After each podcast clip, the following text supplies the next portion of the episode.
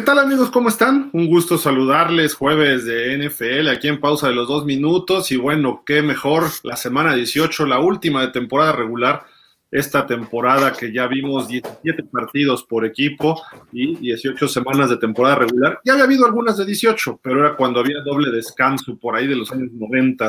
Pero bueno, les damos la bienvenida a Daniel Velasco, Alberto Espinosa, que está de invisible el día de hoy haciendo ruidos como siempre. Ah, ya apareció. Pero bueno, ahí está el buen Alberto Espinosa y su servidor Gilero Figueroa. Los saludamos con muchísimo gusto. Dani, ¿cómo estás? ¿Qué cuentas? Hola, este, Gil, Beto, pues aquí estamos con algo de frío desde Indianápolis, aunque mi jersey diga Vancouver y mi gorra este, diga eh, campeones de serie mundial. Bueno, yo estoy en Indianápolis. Entonces, eh, pues sí, con algo, algo de frío, aquí encerraditos en la casa, pero listos para platicar sobre la NFL.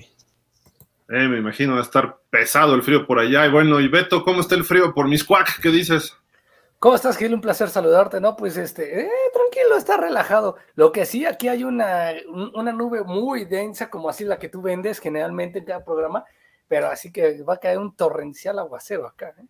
Uf, pues mira, por acá por mi casa yo lo que veo es una nube, más bien un hongo nuclear, esos son los que tú vendes, pero bueno, no decimos nada, pero son radioactivos, tóxicos y generan problema, pero no, no pasa nada, mi buen Beto, este, vamos a vender nubes oscuras y lluviosas el día de hoy, como por ejemplo, pues tenemos varios, varios, varios temas que tocar, obviamente los picks de la semana, el análisis previo de todos los partidos, también vamos a platicar un poquito del chisme que hay entre Aaron Rodgers y un periodista de Chicago. Obviamente el caso de Antonio Brown, que hoy ya es finalmente cortado por los Bucaneros de Tampa Bay. Eh, y chisme porque unos dicen una cosa, otros dicen otra. Y esto creo que va para largo, ¿no? El caso de Antonio Brown. Y obviamente eh, los récords que se pueden romper este fin de semana, los rankings de quarterbacks, en fin, muchos, muchos temas que, que tocar el día de hoy. Así de que pues vamos a comenzar eh, rapidísimo. ¿Qué les parece si tenemos por ahí, pues, lo que sería, eh, cómo estarían los playoffs si terminara ahorita la temporada? ¿Quiénes serían los equipos que estarían clasificados? Eh, ya la mayoría están clasificados, obviamente, solo quedan tres lugares de los 14, pero ah, estos son los equipos y la americana está en la izquierda, la nacional a la derecha, Tennessee sería el sembrado uno en la americana, Green Bay en la nacional, los campeones divisionales hoy serían Kansas City, Cincinnati y Buffalo, junto con Tennessee, mientras que en la nacional serían los Rams, Tampa Bay y Dallas, junto con Green Bay. Y los demás estarían como comodines, pero todavía se pueden mover estas posiciones. Eh, no sé cómo ven esto, esta siembra. Si supongamos que no se mueve nada el domingo, eh, ¿cómo verían esta siembra? ¿Les gusta este veto, Dani? Híjole, cualquiera lo habíamos dicho, Gil, creo que hace como un mes cualquiera de las combinaciones que de ahorita vengan para playoffs van a ser partidazos. No me quiero imaginar. Uno diría, pues va a ser fácil, ¿no? Se van a enfrentar este sábado Filadelfia y, Dallas, que puede ser muy buena, un juego muy atractivo, pero imagínate en playoff también va a ser muy atractivo. Pero si, si, la, si la maravillosa NFL y la, y la matemática o la estadística nos regala un San Francisco Dallas sería genial, o un Rams Cardenales sería también fenomenal, ¿eh? Cualquiera de los dos sería bueno. Y del otro lado, creo que queremos ver nuevamente un Pats este, Bills, un Pats Tennessee, y cuidado con los Char, bueno, con los Colts, primero que ganen su partido, que se ve que es relativamente fácil, pero yo creo que no va a ser tan fácil. Y cuidado también con los Pats, ¿eh? que pueden dar sorpresa. ¿tú, ¿Tú cómo lo ves, Dani? Pues mira, yo lo veo este, eh, del lado de la conferencia nacional, pues ha sido como un poquito más constante eh, el ver por lo menos a cinco de esas, de esas caras, ¿no? Este, eh, hablando de Green Bay, de los Bucks, de Arizona, de los Vaqueros y de los Rams. los Niners y, Filadelfia, pues digamos que eh, han estado yendo y viniendo de esa zona de playoff.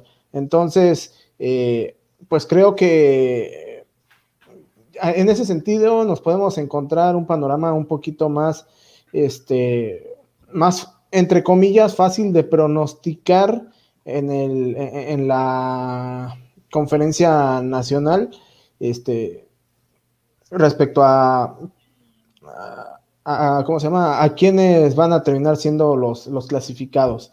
Eh, y en cambio, en el lado de la conferencia americana, hemos visto eh, que a lo largo de la temporada ha estado ocupando la primera posición Tennessee, lo ha hecho Kansas, lo, ha hecho, lo han hecho los Pats, los Bills, este, ha habido más, más cambios, ¿no? Este, es cierto que los Titanes y los jefes parece que llegan como los más embalados, pero del que nadie se esperaba este, que estuviera ahí metido como campeón divisional, pues son definitivamente los Bengals.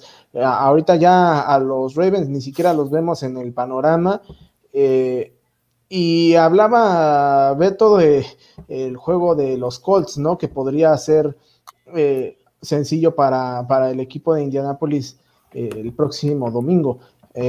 pero pues al final de cuentas es un partido divisional y los partidos divisionales, así ya no se tenga, o, al menos así ya alguno de los equipos no tenga absolutamente nada que pelear, eh, pues siempre va a estar eh, como aliciente el pues ver si al otro se le puede echar a perder la temporada. Y en ese y bajo ese escenario eh, si los Jaguars le ganan a los Colts y resulta que Chargers y Raiders empatan pues no solo se quedan fuera los Colts, sino que se meten Chargers y Raiders. Imagínate que empataran. Ya de hecho le preguntaron a Brandon Staley, el coach de los Chargers, le preguntaron si él estaría, eh, bueno, si hubiera algún pacto para empatar y que así de alguna forma califique a alguien o se beneficie a alguien dijo, por supuesto que no, vamos a salir a ganar, vamos a darlo todo y va a ser un duelazo el de Chargers contra Raiders ahí en Las Vegas, en el Allegiant Stadium, casa de los malosos.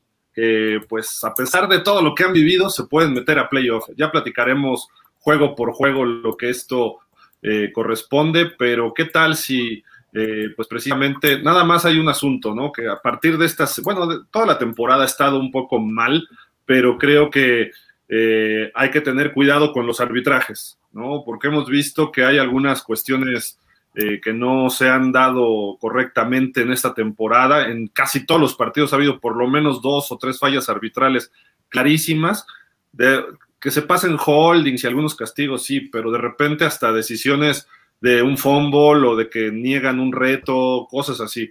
¿Y esto por qué? Porque vienen los juegos que definen y pues históricamente Obviamente los partidos más importantes para eh, eh, escribir la historia son los playoffs y ya los playoffs están a la vuelta de la esquina, entonces no creemos que los árbitros se vistan como este señor, que se tapen la cara y que no nos, no, nos demuestren eh, una buena, un buen arbitraje, ¿no? a pesar de toda la tecnología, siguen fallando. Históricamente, el caso de Des Bryant en el 2014, el caso de los Rams y los Santos hace unos años en la final de conferencia, en Super Bowls hemos visto fallas o indecisiones de los árbitros. Entonces, eh, es un factor extra que hay que considerar y esperemos que no ocurra en estos playoffs y que no se, no se dé y que ojalá sus equipos no resulten pues crucificados, ¿no? Por estos señores de blanco y negro las cebras, como les dicen, o como les dice nuestro buen amigo Marco Serrano, los burros con pijama, ¿no? Pero pues este, esperemos que no se oculten en el frío, así como este oficial, y que estén muy atentos y que no sean parte del espectáculo eh, negativo, ¿no? De lo que sería la postemporada. Pero bueno, eh, ¿qué les parece si empezamos con los partidos, ¿no? De este fin de semana, pues hay varios importantes. El sábado hay dos partidos. El primero, no sé, Beto, si nos quieres presentar, porque suena eh, puede variar algunas posiciones, pero lamentablemente un equipo ya está eliminado. Sí, puede variar algunas posiciones. Eh, los Broncos de Denver, que bueno, visitan el viejo estadio de la Milla, que ahora se conoce como Empower Five o Phil, como lo quieran decir, este sábado 8 de enero del 2022 a las 3.30 de la tarde. Eh, la serie es histórica, casi son nueve entre algunos un poquito par de triunfos más para los Chiefs. Los Chiefs han ganado los últimos 12, o sea, sí hay una cierta hegemonía. Y el último victoria se dio eh, el, 21, el 5 de diciembre del 2021 eh, que fue 9 los Broncos, 22 los Chiefs. Los Chiefs son favoritos por 10 puntos. Yo creo que sí. Creo que Denver ya está apostando por el futuro. Vamos a ver qué pasa. Y creo que Big Fangio tiene que terminar de mejor manera la temporada. Para él, él ya pidió una segunda oportunidad, este Gil. Entonces, vamos a ver si se la dan o no se la dan. Entonces, hay que checar esto. Exacto, otra, oportunidad. Yo creo que sí se puede cumplir la, la línea, ¿eh? ¿Cómo está la línea? Son 10 puntos. 10 puntos, sí. Uf, pues está, está interesante. Este, Dani, ¿tú qué ves de este juego? Pues yo lo único que veo es que los Chiefs tienen la obligación de sacar la victoria en este partido, independientemente de que lo jueguen como visitantes, simple y sencillamente para eh, tratar de esperar que los, los Titanes pues pudieran perder su, su partido y por ahí ellos eh, se vuelven a subir nuevamente a, la cima de la AFC, ¿no? Entonces, este, creo que es imperativo para Mahomes y compañía sacar la victoria, los Broncos a pensar, como dice Beto, en el futuro, eh, pero queda claro que, pues, sí, este, es un equipo que, que tiene talento para futuro algo importante para destacar de los Chiefs e, e, es, eh, vital, por así decirlo, quedar en segundo de la siembra de tu conferencia. ¿Por qué? Porque si ganas el primer juego, lo cual en teoría debes darse, porque tú eres campeón divisional, juegas en casa, etcétera, eh, el segundo, el segundo partido, la ronda divisional, tendrías la oportunidad de jugarlo en casa, siendo el segundo sembrado, que es lo que tiene Kansas hasta el momento. Entonces, para ellos, es ganar. Ya si Tennessee pierde, bueno, mejor todos los playoffs en casa, pero por lo menos el divisional, lo cual también te da otra ventaja competitiva, porque vamos a suponer, ahorita jugaría Kansas contra los Chargers, que se conocen bien, y los Chargers ganaron ya ahí, y los Chargers le pudieron ganar en Los Ángeles. Entonces va a ser un partido difícil de dos equipos que se conocen. Y después recibiría al mejor equipo clasificado a la siguiente ronda. Los juegos serían Patriotas visitando a Bills y los Colts a los Bengals. Así sería hoy. Vamos a ver cómo se modifica en la semana. Pero vamos a suponer que ganen los cuatro campeones divisionales. Kansas City recibiría a Cincinnati y los Titanes recibirían a Buffalo. Si, la lógica impera, ¿no? Que no siempre ocurre en playoffs. Eh, entonces tienes un juego en casa y recibes un equipo joven como Cincinnati, que seguramente le va a costar mucho trabajo ganarle a un equipo como Indianapolis, aunque pueda ser este favorito de, alguna forma. Y lo tienes en casa. Mientras tanto, Tennessee y Buffalo, pues Tennessee en teoría debería avanzar y tú ya nada más visitarías en el juego de campeonato. Por eso es importante para Kansas. En caso de que perdiera Kansas y gane Cincinnati, Cincinnati se le sube, porque ya les ganó la semana pasada. Entonces Cincinnati caería a esa segunda posición. Pero eh, es a lo que voy, no tanto pensando en la primera ronda, sino ahí ya pensando en una segunda ronda para los Chiefs, que creo que sí ganan, pero no sé si saquen la línea, como dices, porque eh, a final de cuentas, los Broncos pues quieren cerrar en una buena forma, van a terminar con marca perdedora la temporada, lo más que aspiran es un 8-9 y a lo mejor es el último juego de Big Fangio, aunque pida la oportunidad, la gente no lo quiere, ¿eh?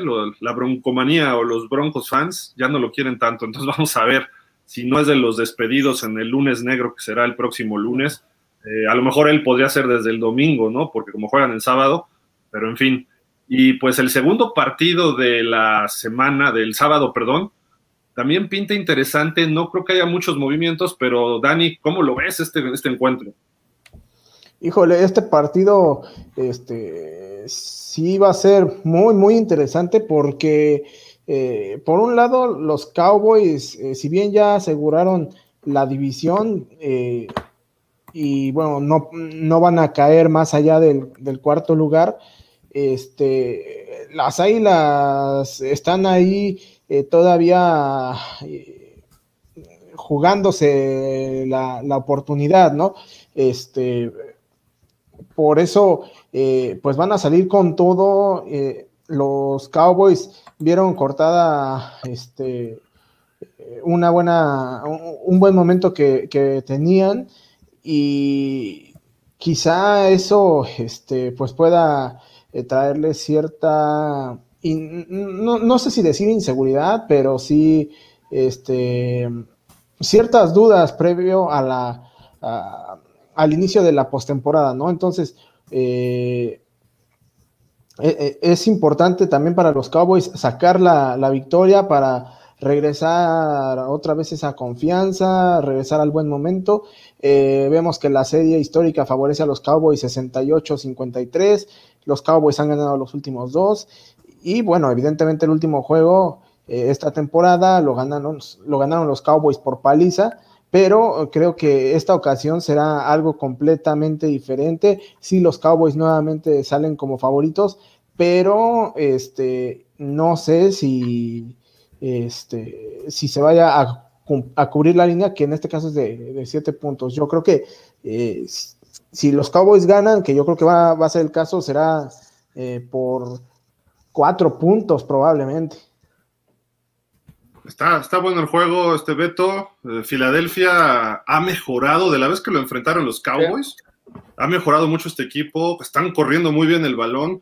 Boston Scott, Jordan Howard y Miles Sanders, los tres, y además Hertz les ayuda con yardas por tierra. El juego aéreo también ha mejorado y este, empiezan a hacer esa combinación Hertz con Devonta Smith. Eh, y en Philly, con el frío, Dallas viene de perder con Arizona, ya clasificado, campeón divisional. A lo mejor Dallas ya no puede mover su, su posición. Tendría opciones, pero necesita que pierdan todos los demás. Entonces, prácticamente Dallas tiene el cuarto sembrado. Hay dos o tres jugadores que hoy se van al COVID y junto con Micah Parsons de Dallas a la lista de COVID. A lo mejor Filadelfia termina ganando este juego. Sí, y puede ser, ¿eh? O sea, a lo mejor Dallas ya no puede este, perder el cuarto sitio, depende de, obviamente, él va a ser el cuarto sitio porque termine con, con esta derrota, porque nadie, o sea, los que vienen atrás pertenecen a otras divisiones que ya tienen ahí sus líderes, entonces por, lógica se quedaría ahí. Va a ser muy interesante, creo que como dice Dani, eh, lo crucial va a ser cómo vienen anímicamente. Pierden a uno de sus mejores hombres ahorita por la cuestión del COVID, que es Mika Parson, pero también ver cómo son capaces de, hacer que la gente vuelva a, creer, después de lo que se vivió la, semana pasada en Dallas, que se vuelva a creer en ellos y, decir, estamos mejor preparados para llegar a, la postemporada y ya sea que te toque recibir a los Rams o a los Cardinals y después a lo mejor ir a visitar el Lambeau Field o Tampa. Entonces, demostrar cómo está preparado el equipo de Dallas creo que es crucial. Creo que Dallas tiene que salir. Y así como fue capaz de meterle 50 puntos a, Washington, no quiere decir que se los meta a todos, pero tiene que buscar constantemente la zona roja, ¿no? Y ver si se puede conseguir o no. Entonces, bueno, eh, yo creo que va a ser un partido bastante bueno, bastante interesante a las siete y media de la noche. Ahí véalo. Sus pronósticos, yo me quedo con los vaqueros por corazón, creo que van a ganar, aunque Filadelfia no va a vender barata la, la derrota. ¿eh? No, de acuerdo, va a ser un partido difícil para Dallas y creo que lo debe sacar Dallas, pero no va tan fácil como el que fue el primero en Dallas, que fue un lunes, me parece, un lunes por la noche. Y lo que decías, Beto, mira, aquí así está la nacional. Dallas está en cuarto, Green Bay ya tiene asegurado el primero, luego vienen los Rams en segundo y luego Tampa en tercero. ¿Qué necesita Dallas para subir al segundo? Que pierda Rams, que pierda Tampa, pero que también pierda Arizona. Porque si pierden los Rams y gana Arizona, Arizona se trepa. Y como Arizona le ganó a Dallas la semana pasada, Arizona sería el segundo en caso de ese empate. Pero como ya empatarían entre cuatro, con 12 ganados y 5 perdidos, se pondría ahí, eh, las ventajas sí serían un poco a favor de los Cowboys. ¿Por qué razón? Porque ellos tienen la mejor marca en la conferencia, a pesar de que perderían con Filadelfia, tienen la mejor eh, marca. Entonces, Dallas es importante sacar este partido para eh, a ver si todavía por ahí encuentran un resquicio. Tampa la tiene fácil en casa contra Carolina, pero los Rams lo tienen contra San Francisco, que San Francisco está urgido de ganar. Entonces ya platicaremos de esos juegos, pero eh, para Dallas es ganar para tratar de mejorar esa posición. Puede darse que ganes y que gane Dallas y no pase nada, ¿no? Pero yo, yo me quedo con los Cowboys, no sé, ¿ustedes también? Sí, Pero no fácil, ¿eh? O sea, quizá un gol de campo, una cosa así muy, muy cerrado, con 10 pases de touchdown de Dak Prescott, Beto. Vamos a ver. Vamos a ver. Está bien. Ah, bueno, pero creo que va a ser un buen partido para. Hay que recordar que Michael Gallup, pues está lesionado, ya no va a jugar el resto de la temporada, ¿no? Otro de los receptores. Dallas, también para Dallas es importante cuidarse ¿eh? de lesiones. Y de COVID, y porque puede ser que venga. Eh, a ver, recordemos que a McCarthy ya le dio. Eh, vamos a ver si no le termina por pegar a otros. A lo mejor le puede pegar a este Kellen Moore. Y sabemos que Kellen Moore es importante para Dad Prescott en, la, en el en el llamado de jugadas, entonces hay que esperar. Interesante, interesante el partido de Dallas-Filadelfia el sábado, 7 y cuarto, ¿no? Una cosa así de la noche. 7.20, 7.20. Ajá, sí, 7 y cachito, ¿no? Este, vámonos a los del domingo, porque el domingo la NFL está, bueno, en la última semana está poniendo la NFL puros duelos divisionales que, que definan, ¿no? En teoría, eh, lo que sería un boleto, el campeonato divisional, etcétera. Ahorita solo hay un campeonato divisional en juego, que es el de la división oeste de la conferencia nacional, y uno en la americana, que es el de la este. Dependerá de Buffalo, Nueva Inglaterra y Arizona y el caso de los Rams. Pero ya el domingo hay un partido que se antojaba totalmente opuesto a lo que estamos viendo ahorita, ¿no? Que los Browns estuvieran dominando la división, siendo campeones, y Cincinnati pasando sus aprietos como un equipo joven en reconstrucción.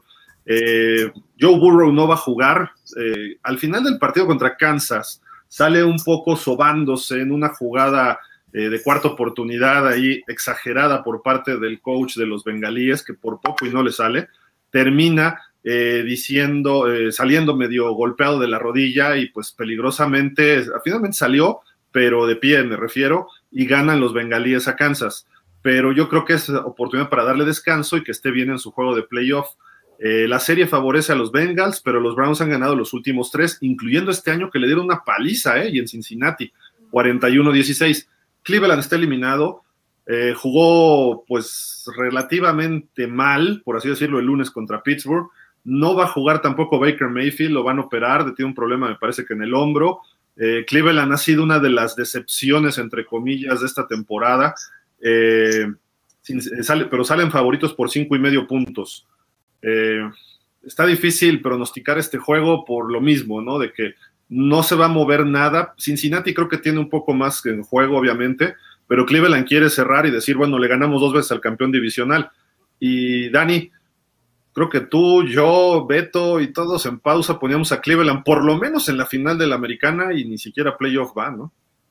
Sí, eso, este, sí ha sido eh, decepcionante porque después de lo que vimos la temporada pasada, creo que eh, nos esperábamos un equipo que este año pues terminara de cerrar filas y este fuera, fuera constante, ¿no? Pero entre eh, algunas malas actuaciones de, de Baker Mayfield, problemas de lesiones con múltiples jugadores, eh, y errores en momentos clave, en fin, eh, fueron sepultando poco a poco la temporada de los, de los Browns y pues bueno, ahora están pagando las consecuencias de muchos juegos que pudieron ganar, no digo que sin problema, pero que pudieron ganar este pues por lo menos eh, de forma de forma prácticamente este, segura en, los últimos minutos del partido y los dejaron escapar. Como diría el, perro Bermúdez, era suyo y los dejaron ir. Eh, oye, ¿y crees que siga Baker Mayfield en el equipo? Esa creo que sería una buena pregunta porque eh, pues le han apostado mucho a este chico. Hay que recordar que este, pues todavía está pendiente la firma de su, eh, bueno, la, renovación de, su contrato. Este, y creo que eh, en caso de que decidieran no renovarlo, lo más inteligente sería tratar de buscar a alguien en agencia libre, porque queda claro que irse a un, irse por un novato en este año en particular no sería lo más adecuado, este, porque una, no vienen eh, muchos corebacks de, buena, de buena calidad, ¿no? Y dos, porque este, pues tienes un equipo pues ya prácticamente armado, nada más le falta este, una, una pequeña pero importante pieza. De acuerdo. Tú, Beto, ¿cómo, ves este partido? ¿Cincinnati se te hace sorpresa o sí lo veías venir o cómo, verías? No, realmente se me hace sorpresa. Sorpresa a la magnitud a la que ha llegado y cómo han jugado. Eh, que han jugado muy bien, la jugada por tú, le ganaron los dos a Baltimore, le ganaron a Pittsburgh, le han ganado a Cleveland entonces le han pegado a Kansas, han sabido ganarle a los grandes, pero también ah, es el problema de, los Bengals, es que son ah, pues, también muy chicos y muy verdes, se puede decir, en cuestión de, experiencia. ¿Por qué? Porque los Jets te exhiben, te exhiben equipos malos después del gran nivel que tienes, ¿no? Entonces, yo veo, yo me encantaría que ganaran los, los Bengals y que a lo mejor este, por ahí eh, ellos pueden estar motivados, depende de lo que pase el sábado a lo mejor el sábado Kansas juega con un equipo de segundo, de segundo rango y pierde. Y con, eso va a ser la motivación, porque si gana Cincinnati, se monta al segundo lugar. Y, Cincinnati, y, sabe Kansas que ya le puede ganar a Cincinnati, eh, está haciéndole daño en Cincinnati. Estuvo a nada, sí, afortunadamente, el, dios este, de la suerte estuvo del lado de los Bengals y le ayudó para llevarse ese partido, ¿no? Entonces yo creo que Va a ser muy interesante. Yo voy por los Bengals. Han sido la sorpresa, sí, claro, y totalmente de acuerdo contigo. La decepción del, campeonato no son ni los Jaguars, no son ni los Bills, no son ni los, este, no, perdón, ni los Leones de Detroit, ni los Seahawks. Son los Browns. Sí, pues ahí está. Y el otro partido de la división, este, de una vez si quieres, pues lo comentamos, este Beto, Pittsburgh contra Ravens. Sí, el domingo 9 de enero en el Bank Stadium, MTA Bank Stadium, ahí en Baltimore, Maryland. Eh, los aceleros llevan ventaja por seis juegos de diferencia. Eh, han ganado los últimos tres. Y el último fue el 5 de, diciembre. Lo ganaron 20-19 con aquella gran jugada y gran decisión de John Harwood de decir: es cuarta oportunidad con menos tres segundos. Eh, me la voy a jugar para ganar el partido. creo que es un Baltimore todavía puede aspirar a buscar un lugar en la clasificación. Este va a ser perro, va a estar perro, este partido va a estar muy, muy bueno, vale muchísimo la pena verlo o escucharlo por pausa de los dos minutos, si es que lo tendrán. Y bueno, creo que aquí está la temporada para cualquiera de los dos. ¿eh? Hablo de los entrenadores. Puede ser que se vayan los dos entrenadores, Gil. El que pierda se puede ir. A lo mejor John Harbaugh ya está pasando su etapa con Baltimore. He leído, he visto, no sé si te has metido, Gil, a los grupos en redes sociales de, Baltimore. Están pidiendo algunos ya la cabeza también de John Harbaugh, porque no les ha gustado que desde que han llegado al Super Bowl se les ha ido cayendo el equipo, el equipo, el equipo, el equipo. Han criticado a Lamar Jackson. Entonces, eso puede ser que no le ayude y que te elimine tu acérrimo rival de división va a ser peor, ¿no? Entonces, y lo mismo con Tomlin, Tomlin que está en la cuerda floja y que no sabemos qué vaya a pasar, si vaya a seguir él como entrenador, se vaya a Rotisberg y se vaya a él. Sí, en el caso de Pittsburgh, ¿no, Dani? Siempre hay rumores con Tomlin los últimos años, pero lleva 15 temporadas que no son perdedoras. Las peores que ha tenido es 500 de 8-8 y ahorita va a quedar arriba de 500 otra vez.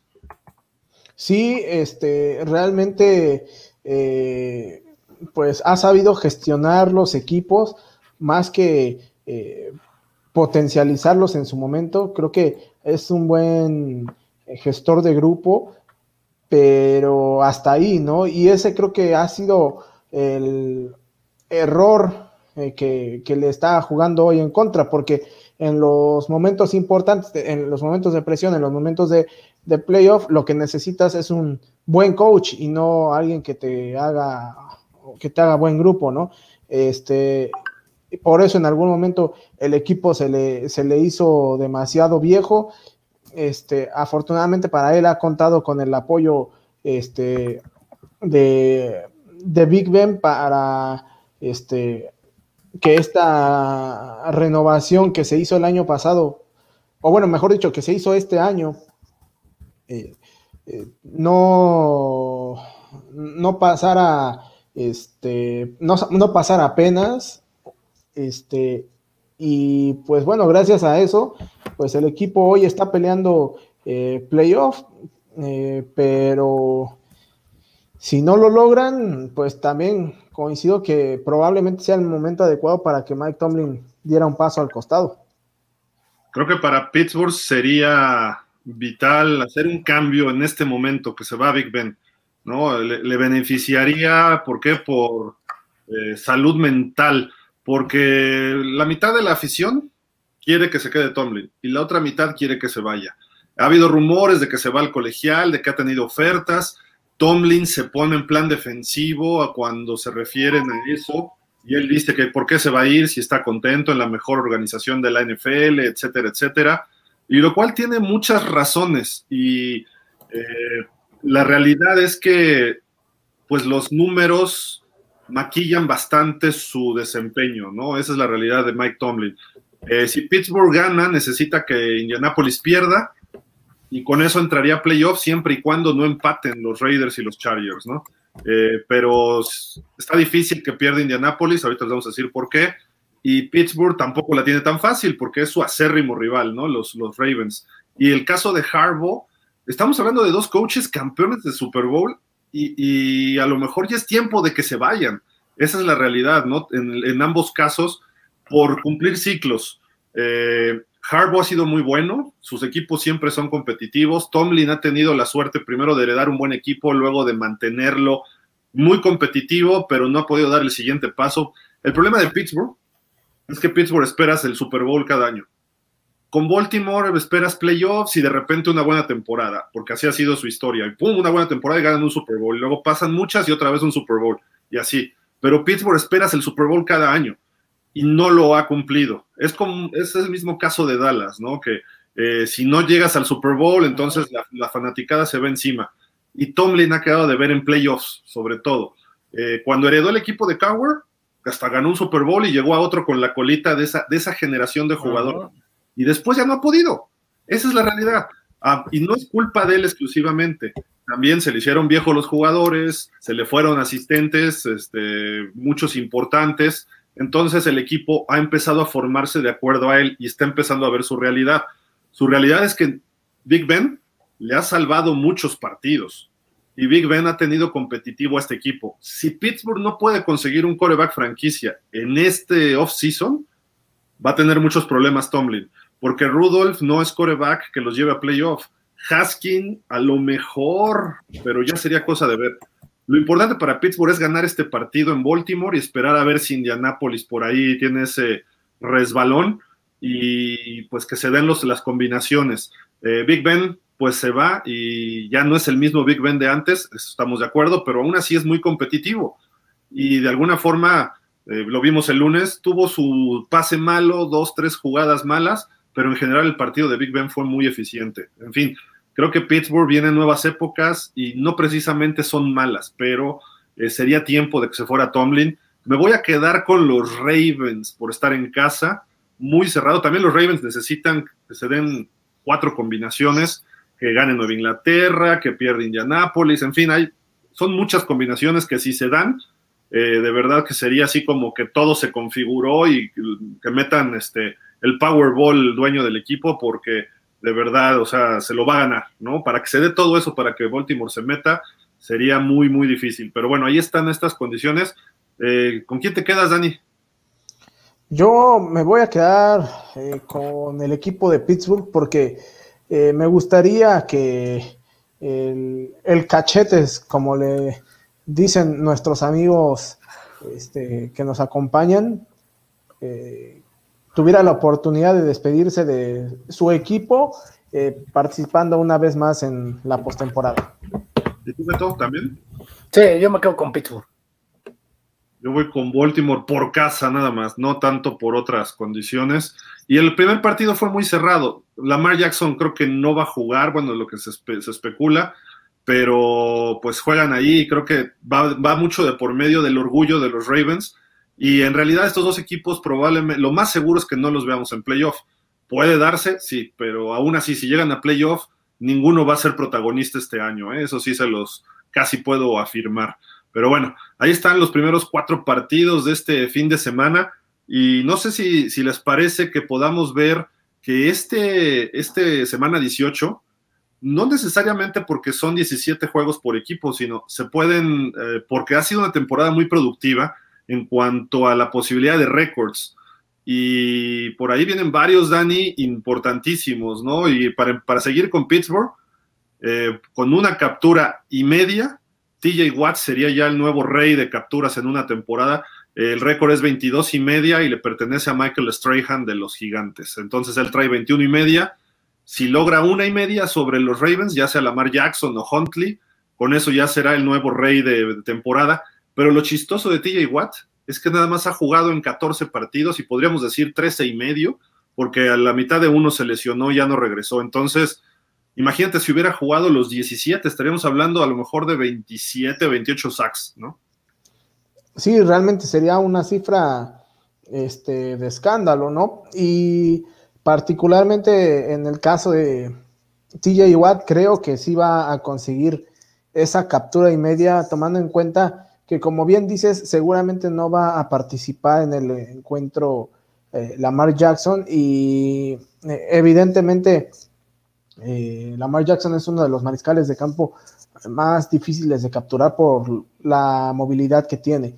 Este, y pues eso también me parece que será un factor eh, que le pudiera llegar a jugar en contra a, Baltimore, ¿no? Y que este, ayude a esta defensiva de por sí bastante, bastante sólida a tener un buen partido. De acuerdo. Y pues sería bueno ver a un acerero llevarse esta, este récord. ¿Por qué? Porque Pittsburgh históricamente se ha caracterizado por tener eh, frontales o gente que presiona al coreback muy espectaculares. Eh, ya se nos fue Beto, pero bueno, vamos a, entonces comento yo mejor este otro récord que puede caer, el de los Bucaneros de Tampa Bay, bueno, el coreback de los Bucaneros de Tampa Bay, ustedes lo conocen, 44 años de edad, sigue escribiendo y escribiendo récords, eh, no solo por lo del longevo, sino porque sigue haciendo, eh, es el líder en touchdowns de la temporada, hay varios puntos que todavía Tom, Brady puede llegar a 5 mil yardas esta temporada otra vez, eh, promedia 28.5 pases completos por partido, ¿y a qué voy con esto? De que está por romper el récord de más pases completos en una temporada.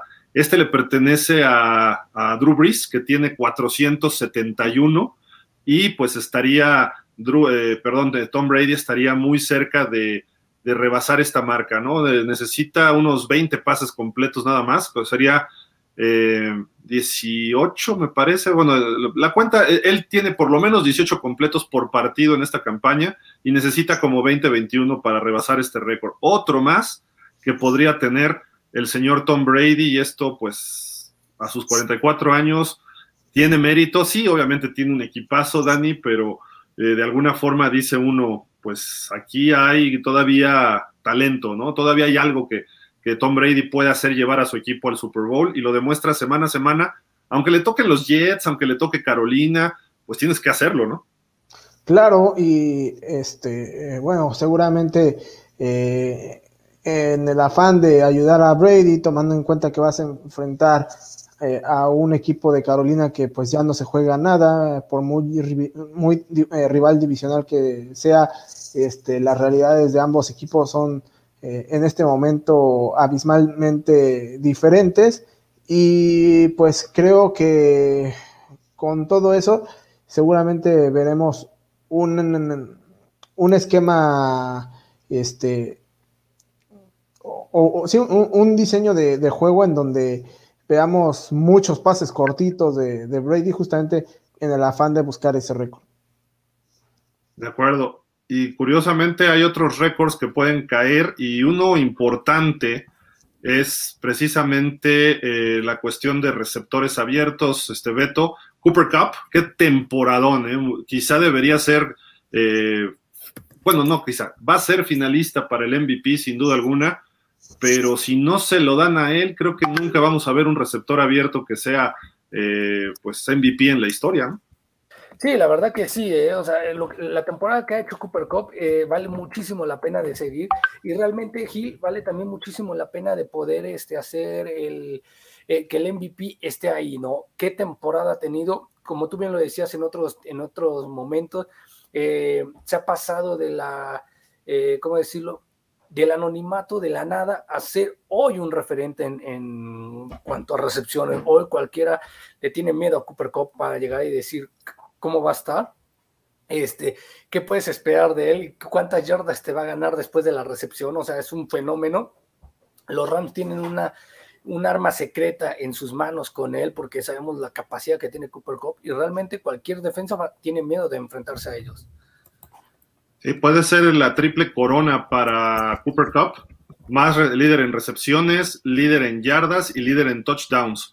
Eh, ¿Qué es lo que tiene que hacer? Sobre todo en recepciones, el récord es de Michael Thomas, que lo hizo en 2019, 149 eh, recepciones. ¿Cuántas tiene Cooper Cup? 138, necesita 11 para empatar, 12 para superarlo. ¿Puede darse? Sí, pero no está tan fácil, ¿no? Y más que va contra San Francisco este equipo. Y la otra es esta, ¿no? Eh, la de más yardas en la historia en una temporada. Eh, Cooper Cup está pues a ciento, ¿qué? 50, digamos, un poquito menos de Calvin Johnson, que es el líder de todos los tiempos. Va a rebasar a Antonio Brown. Muy probablemente rebase también a Jerry Rice y a Julio Jones. Con 50 yardas ya estaría teniendo ese récord y eh, pues vamos a ver si puede alcanzarle para Calvin Johnson o por lo menos ser el segundo que rebasa las 1900 yardas en una temporada. Obviamente que llegue a las 2000 siendo el primero en la historia, se ve difícil, se ve difícil, pero creo que pudiera darse si tiene un partidazo de 172 yardas, ¿no? 170. 71, perdón. Entonces, por ahí hay que estar pendiente de lo que haga Cooper Cup contra los, contra los Rams. Así de que pendientes de estas dos, estos dos récords eh, de la NFL. Y hay otro por ahí, este Dani, de novatos. Hay dos, dos para novatos, uno es de Miami. Sí, este, bueno, otro de los eh, otro de los récords, eh, justamente que, que tiene ahí pendiente, que pueda caer, es el de que le pertenece a Juan Bolding, este, con eh, el receptor con más pases, este, eh, con, más con, más recepciones en su primera en, su primera temporada, en su temporada como novato, este, que bueno, lo podría romper Jalen Waddle esta temporada, este, ya que pues hasta este momento tiene, ahorita te digo exactamente ¿Cuántas tiene?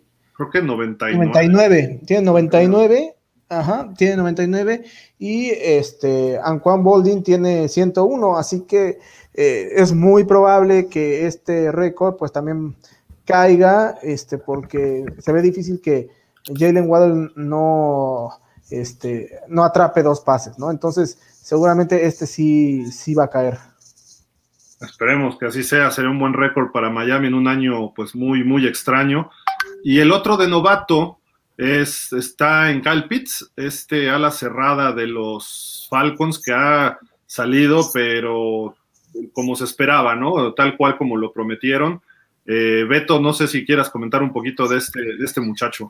Sí, claro, otro de los que ha sido, ha pasado desapercibido hasta cierto punto Gil, pero también hay que decir que eh, haya, ha acaparado los reflectores en su momento, ¿no? Kai Pitt se convirtió como en el receptor número uno de Mark Ryan en, su momento, le ha sacado las papas al fuego al mismo Mark Ryan, y sabemos que él, él es un jugador híbrido, de estos que puede jugar como de ala cerrada, de receptor, eh, de tackle, eh, o sea, ah, tiene varias opciones para poderlo hacer es muy bueno, realmente se sacó la lotería a los Falcons con, su adquisición. Entonces hay que esperar y ver cómo llega y cómo termina por este poder, este, ¿cómo decirlo? Eh, el futuro de este, de este jugador que va a ser grandioso cuando tenga a mejor a la, a la joven promesa atrás de, de Mark Ryan. Sin duda, ahí están los récords y Beto, este te va a gustar, pero a lo mejor no se cumple porque está en la lista de COVID, este, el señor Micah Parsons. Pero, pero, nada más déjame comentarte, el de Kyle Pitts es el de más yardas para un ala cerrada novato, que lo ostenta Mike Ditka, desde 1961, 1076 yardas. Hasta el momento tiene Pitts 1018 yardas, así de que serían pues unas, ¿qué? 60, 1018 para 1076, con 80 yardas, 70 yardas ya con eso lo, supera, es más o menos, 66, una cosa así. Eh, está, está accesible, Atlanta va contra Nuevo Orleans, no es un partido fácil, pero puede, puede alcanzarlo y sería, sería bueno verlo, ¿no? Que un récord que lleva tanto tiempo que lo, que lo supere, ¿no? Pero bueno, ahora sí, Beto, vámonos con Micah Parsons, este hombre que pues ha revolucionado la defensiva de los Cowboys este año, ¿no? Y en gran medida, creo que Dallas está donde está esta temporada gracias a, a la labor de este muchacho y además, bueno, obviamente todo el equipo defensivo, ¿no? Sí, es uno de los pocos jugadores, Gil, de los que hemos hablado eh, en cuestión de los novatos hasta el momento, que puede, que compite en tres categorías y en las tres las tiene merecidas, ¿no? Digamos, puede jugar, puede jugar como defensivo del año, también puede, puede ganar el novato del año y también puede eh, ser como, aunque nunca, nunca va a suceder, y eh, pueden tacharme de loco de que a lo mejor puede ser el MVP de la temporada, también por lo que ha hecho. Este es, igual que Kai Pitts, un jugador híbrido. Ha jugado de tackle, lo han puesto eh, de atrás de, linebacker, va, hace capturas, provoca fumble, o sea, está en todos lados, incluso ha llegado a taclear a, los profundos en su momento. Entonces, realmente Mika Parsons eh, ha sido un boom en, en esta primera temporada. Creo que injustamente la NFL es ingrata con este tipo de jugadores para que no les dan ciertos reconocimientos, ciertos este, premios, pero bueno, o sea, Mika Parson va que vuela y desgraciadamente, pues sí, no creo que esté contra Filadelfia y puede hacer que pueda perder este, pues a lo mejor la oportunidad de ganar alguno de los de las nominaciones que yo dije, ¿no? Y va por el récord de, ¿te acuerdas de The Freak, Dani? Este, Javon Kears que son, ¿cuántas capturas? Son 14 y media en el 99 de novato, y Micah Parsons tiene 13 y media, 13, perdón. Entonces, con una y media empataría, con dos rebasaría. La ventaja para Parsons, Dani, es que anunciaron el COVID el lunes y con los cinco días a lo mejor le alcanza para jugar el sábado. Sí, este, y ojalá, ojalá, este, Micah Parsons llegue el sábado, bueno, para, llegue para el sábado, este, rompa ese récord de capturas porque este, pues prefiero que ese récord lo tenga un Cowboy a que lo tenga un Titan. Oh, bueno. Qué bárbaro. ¿Mis Titans? ¿Te estás metiendo con mis Titans? Ya, ya, ya, hablamos de tus Browns, de tus Titans. Faltan mis Packers al rato, pero bueno. Oye, pero bueno, eh, pues ahí están los récords que pueden caer este fin de semana. Vamos a ver si juegan este, estos muchachos, sobre todo Micah Parsons, varios de novato, tres de novato. Eso indica que es una muy buena generación eh, de jugadores jóvenes. Eh, otros consolidados como TJ Watt, Cooper Cup, que está teniendo una temporada fenomenal, digna de grandes récords, y obviamente Brady, que aparece en estas listas, pues casi de forma habitual, ¿no? Eh, igual que Aaron Rodgers, los vemos ahí año tras año tras año. Pero en fin, eh, no sé si nos seguimos con los siguientes cuatro partidos, ¿cómo ven? Precisamente mis Packers, ¿no? Que visitan a Detroit. Rápido les comento y ustedes ya para que sigan comentando ahí un poquito. Eh, los Packers son favoritos por cuatro puntos, 44 y medio altas bajas. La serie la ha dominado los Packers y sobre todo recientemente han ganado los últimos cinco pero no tienen nada que jugar los, los Packers, ya, ya tienen asegurado el primer sitio de la Nacional, Detroit no tiene nada que perder, ha dado batalla a los buenos equipos, eh, los Packers les ganaron un lunes por la noche 35-17, me parece que ese juego fue en Green Bay, ahí está al revés la, la gráfica, pero eh, iba, iba parejo eh, hasta el tercer cuarto y de repente ya se tuvo que aplicar Rodgers con Aaron Jones. Green Bay, en teoría, es el favorito número uno para llegar al Super Bowl. No sé cómo lo ven ustedes. Sí, Green Bay obviamente es el favorito. Y sabes qué, eh, Gil, voy a hacer algo interesante. También Dani, voy a decir algo interesante. Eh, lo curioso está en que en lo siguiente. ¿Dónde quedó campeón Green Bay, Dani? En el NTT Stadium, cuando fue el Super Bowl, ahí hay posibilidades, todavía no se sabe, no son muy certeras y muy, muy grandes esas posibilidades, por así decirlo, en, en, en ese momento. Eh, pero no me dejarás mentir, Dani, que si existía la posibilidad de que pudiera volver a ser en el NTT Stadium, Green Bay estaría como casa, porque sabemos que ahí fue campeón, ¿no? De la NFL. Un partido bastante interesante. Creo que de todos los partidos que pudimos creer que Detroit pudiera ganar, creo que contra Green Bay no podemos, puede ser que no suceda, este Dani. Eh, sí, es posible que es posible que no suceda en esta ocasión. De hecho, yo creo que pues no, no va a ganar el equipo de Detroit este partido, pero este, creo que este, al final de cuentas sí va a tratar de hacer un juego un poquito más cerrado, ¿no? Porque al final de cuentas es un equipo que ya hemos visto a lo largo de la temporada que se, se le ha indigestado a más de uno, eh, como en otras ocasiones hemos dicho, eh, posiblemente merecería tener más victorias de las que ha conseguido, eh, pero pues como todo en el deporte, ¿no? Sabemos que las victorias no son algo que se merezca, sino es, son algo que se debe trabajar y que se deben simplemente conseguir, se deben arrebatar. pero bueno, quizá por el orgullo de tratar de estar en casa y de todo esto, los Lions le aprieten el partido a, Green Bay, que finalmente, pues coincido contigo en que va a terminar consiguiendo la, victoria, ¿no? Entonces, los, ahí vemos la serie histórica, los Packers eh, la dominan 103-72 eh, y 7 empates, eh, los Packers han ganado los últimos 5 y pues la línea favorece a los Packers por 4 puntos, justamente hablando de, lo mismo, ¿no? Que eh, a pesar de que lo, vemos favorito para los Packers, va a ser un partido que, que los Lions lo van a vender muy, pero muy caro. Sí, totalmente de acuerdo, Dani, lo van a vender muy caro. Eh, coincido con, creo que aquí, pues todos, obviamente, vamos con los empacadores, con la G de Gildardo, de estos empacadores de Green Bay, mi querido Dani. Y va a ser un partido muy, muy interesante y muy atractivo. Ya, ya, ya lo decías, es en el Ford Field, allá en Detroit, Michigan donde pronto estarás. ¿Tú vas a ser este ferviente seguidor de los Lions, Dani? No, por supuesto que no, amigo. Yo seré Jaguar este, toda la vida.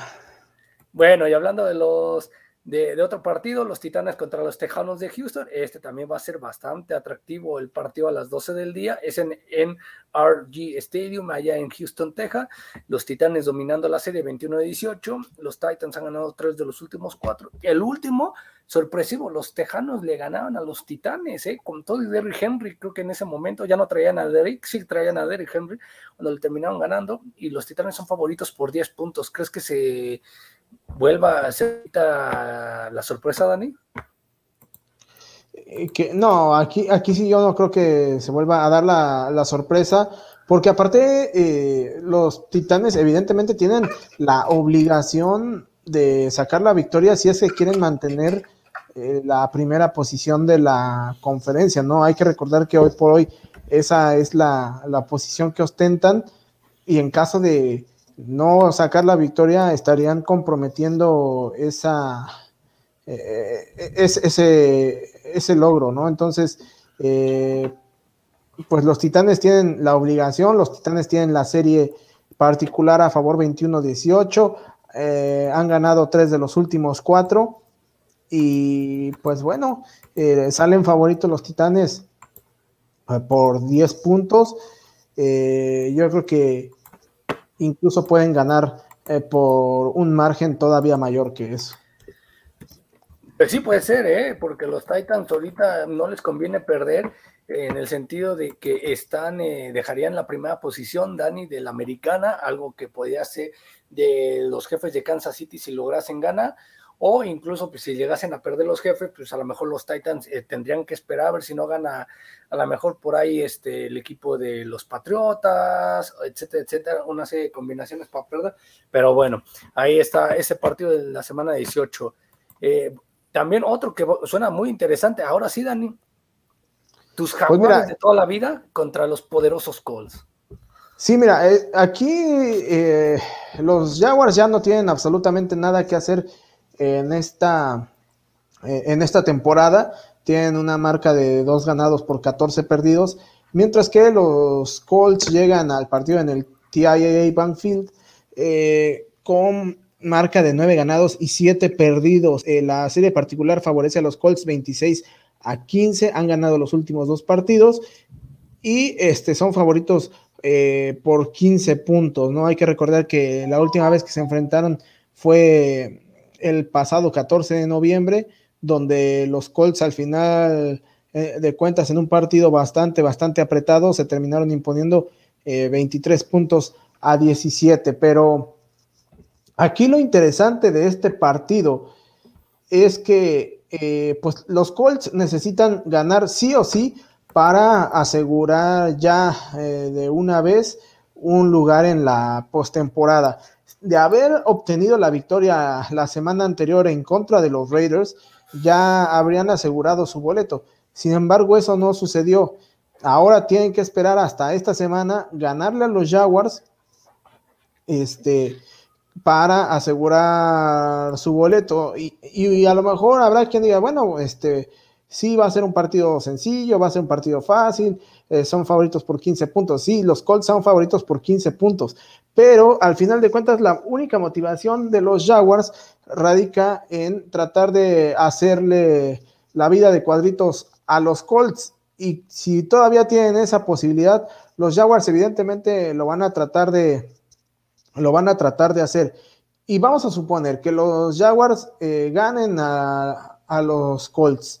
Eh, pues si le ganan a los Colts, resulta que pues se abriría otra posibilidad que en dado caso de que los Chargers y los Raiders empaten, Raiders y Chargers se meten a playoff y adiós Colts. Entonces, este, pues sería todavía más interesante el, el, ver este escenario, ¿no? Que evidentemente, si le preguntan a los coaches de Raiders y de Chargers y este, ellos jugarían el empate, evidentemente ante el público, pues ellos van a decir en conferencia de prensa, no, nosotros vamos a salir a ganar, etcétera, etcétera. Pero si ya ha iniciado el partido, bueno, obviamente ya van a saber el resultado, ¿no? Este, eh, una vez que lleguen ellos a, su partido. Pero este, si en el desarrollo del juego eh, ven que existe la posibilidad y ya conocen este resultado, pues ahí entonces sí, yo creo que podríamos empezar a pensar que jugaran este, con este escenario, pero evidentemente públicamente no lo van a decir. No sé, no sé si Gil coincida con, con esto. Es que sabes que estaba cortado y no pude escuchar de quién estaban hablando. Ah, no, es de este partido, estamos hablando de este partido, ah, Gil. Le, decía a, este, a, Beto que eh, evidentemente eh, eh, suponiendo que llegaran a, ganar los Jaguars en el juego de los Chargers y los Raiders, si eh, terminan empatados, eh, pues Chargers y Raiders se meten a, a playoff. Públicamente los coaches evidentemente nunca van a decir, ay, sí, vamos a, a, a hacer todo por empatar si, este, si ya sabemos el resultado de los Jaguars. Y seguramente, eh, aún suponiendo que los Jaguars ganen el partido, este, van, van a salir a ganar y todo, pero ya en un hipotético escenario en donde el juego esté cerrado el, en el cuarto cuarto este, para finalizar el partido, ya haya una diferencia, por decir algo, de tres puntos, este, podrían empezar a jugar con ese escenario. Imagínate que se diera el empate, que pierde Indianápolis y que se dé el empate. Uf, creo que la NFL se cae, ¿no? Porque, eh, porque van a el sospechosismo se va a ir a las nubes, ¿no? Eh, si se diera ese empate entre Raiders y Chargers, que yo no creo que ocurra, es muy difícil que ocurra un empate y más en un juego que define, ¿no? Puede darse que después de 10 minutos de tiempo extra sigan empatados, sí, sí puede darse, y más ahora con estas reglas que uno mete un gol de campo, se consume cinco minutos, el otro consume los otros cinco, se empata. Y ahí se acaba porque es temporada regular. Entonces, si pudiera darse, sí. Hemos visto algunos empates esta temporada, un, empate y otro casi, el de Raiders Miami, que en la última jugada del tiempo extra Raiders mete un gol de campo. Entonces, eh, creo que por ahí pudiera darse. Pero si se, se empata, la NFL se viene abajo. ¿Por qué? Porque precisamente van a decir, aquí hubo una conspiración para que pasaran los dos equipos, ¿no? Compló. El compló. Y, que pueda darse, se puede dar. Y habría que ver cómo se da, ¿no? Que no haya jugadas polémicas, que no haya, eh, pues, alguna jugada que digas, este jugador la regó, pero rotundamente, o el árbitro marcó algo mal, ese tipo de cosas. Y aún así, va a existir, ese es el problema. Oye, pero, yo creo que Indianapolis gana, ¿eh? A, Jaguars. Los Jaguars se vinieron abajo espantosamente por lo de Urban Meyer, ¿no? Sí, sí, este, eh, mucho, mucho fue eso, eh, pero bueno, ahorita, eh, pues los Jaguars solamente tienen el aliciente de que les pueden, le pueden arruinar la temporada a los Colts, y si te puedes llevar de calle a un rival divisional, pues ya este, vas a tratar de hacerlo, ¿no? En, ese sentido. Yo también creo que los, los Colts van a terminar ganando ese partido y ya no, vamos a pensar en el sospechosismo. Pero por otro lado, si se llega a dar la victoria de los Jaguars, también hay que acordarnos que uno de los patrocinadores de la NFL, pues ya es una casa de apuestas, ¿no, Gil? Hay varios, ¿no? Hay varios. Caesars, que precisamente estamos poniendo hoy los momios de ellos. Está DraftKings y hay otra, otra marca que no me acuerdo ahorita cuál es. Eh, pero, híjole, no sé cómo estén las apuestas para que Pittsburgh pase, eh, pero bueno, puede darse si pierde Indianapolis y Pittsburgh gana. Ya con eso sería suficiente y que no empaten este, Raiders y Chargers, que eso dejaría fuera a los Steelers y pasarían ellos dos, que es donde estaría el sospechosismo. Pero la verdad se ve difícil, se ve difícil que ocurra ese escenario. Pero en fin, yo voy con los Colts, pero lo que dices, Dani, es muy cierto. ¿eh? Creo que el equipo de los Jaguars, ¿qué pierde? Nada y le da un coco ahí al equipo de los Colts que les movería, hasta los podría dejar fuera de postemporada, ¿no? En, una situación muy, eh, ¿cómo te diré? Pues complicada, ¿no? Pero en fin, eh, no sé si quieran seguirle con ese partido o vamos con el Al que sigue. ¿Quién se, quién se, bueno, Vikings, este partido, los dos están eliminados, vamos a mencionar nada más el pick, ahí Vikings por tres y medio puntos. Creo que se cumple, va a jugar Justin Fields. No sé si sea el último juego de Matt Nagy, no sé si sea el último juego de Mike Zimmer, pero los dos están en la tablita floja, Beto, Dani. Sí, los ah, dos. Ah, nosotros también estamos en la tablita. En la, ¿También? Oh, no. No, no, ustedes están más firmes que. Ah, ah bueno, ah, bueno. Es que dijiste, este, Mike Zimmer. Beto están en la tablita. No, bueno, o sea, yo creo que ibas a decir, Gil, están más firmes que la ballena que se cayó de la línea 12, pero bueno, en fin, este. Uy, no, qué cosa tan lamentable. ¿No? Pero bueno, no, sí, creo que va a ser un partido para ver también qué, qué, entrenador puede salir, ¿eh? Este, Mike Zimmer, creo que ya, creo que tiene más contadas las horas Mike Zimmer que el mismo Nagy, ¿no? Eh, eh ¿Por qué? Porque Mike Zimmer tiene un buen equipo, lo ha armado bien y se le ha caído a pedazos de fea manera. Y la manera en cómo ha perdido los partidos ha sido dolorosa. Y eso, pues, como que ya no le está gustando mucho a la afición y a la gerencia de los Vikings. En cambio, los Osos han sido una reconstrucción después de Trubisky, viene con. con con Phil, Justin Fields, Andy Dalton, etcétera, etcétera. Mike Nagy también no ha, no ha sido de, de, todo lo mejor, aunque los ha clasificado dos veces a playoff. Pues hay que esperar. Pero va a ser un partido bastante interesante, ¿eh? a pesar de ser de perdedores, Dani. ¿Con quién te quedas? Yo me quedo con los vikingos. Creo que los vikingos van a poder hacer algo. ¿Tú también, Dani? Con los vikings, sí. Sí, vamos, vamos vikings. Los tres además juegan en casa. Otro que no tiene repercusión alguna, dos equipos eliminados, Gigantes Washington, bueno, Washington en Gigantes, el último partido del fútbol team, porque el 2 de febrero anuncian ya un nuevo nombre, el de Red Wolves, háganlo a un lado. Washington sale favorito por siete puntos, creo que va a estar más cerrado de lo que parece, pero también Ron Rivera creo que está tranquilo en Washington. Joe Judge ya dijeron que regresa, pero no sé, luego te dicen que sí y a la hora de la hora te dicen que no, ¿verdad? Entonces, quién sabe qué, qué esté pasando por ahí con, con los gigantes, pero me quedo con Washington de visitante, no sé ustedes. Sí, de acuerdo. Este, yo también creo que me quedo con Washington. Lo que puede ser un cambio radical en entrenadores, como tú dices, Gil, hablando del de Nueva York, es depende si peces gordos se van, ¿eh? Es decir, imagínate un John Harbaugh que, que salga de Baltimore, un Jim, que venga, bueno, venga el hermano, el otro hermano, que salga Tomlin, que salga a lo mejor este eh, está por ahí este Jason Garr, que llegue otros entrenadores, puedan llamar la atención de, estos equipos que puedan generar algo al futuro y por ahí este, pues también te quedas sin, sin entrenador, ¿no? O sea, yo coincido contigo, eh, voy con Washington Football Team, que nuevamente se va a llamar el 2 de febrero, guarden del post, se va a llamar Washington Football Team. no, no creo. Dani. Pues, ya tienes el nombre, pues ya. Ah, ¿Qué le de hecho, No sé si, eh, si eh, producción tenga por ahí la imagen de este de que salió en las redes sociales de Save the Date o algo así decía, ¿no? Ah, sí, del 2 del 2 del 22, ¿no? Ajá, es que justamente en esa imagen, a ver si, si la tenemos por ahí. Eh, la, buscamos por acá mientras tú sigues platicando. Hay, hay una. Hay como algunos indicios que a mí me hacen suponer que se van a terminar llamando los Washington Veterans. Algo me dice. Porque, de hecho, si se, si se fijan en el fondo, parecen como muchas Vs. Este, y creo que por ahí puede, puede ir el nombre, ¿no? Y tomando en cuenta. que metimos el martes, dices?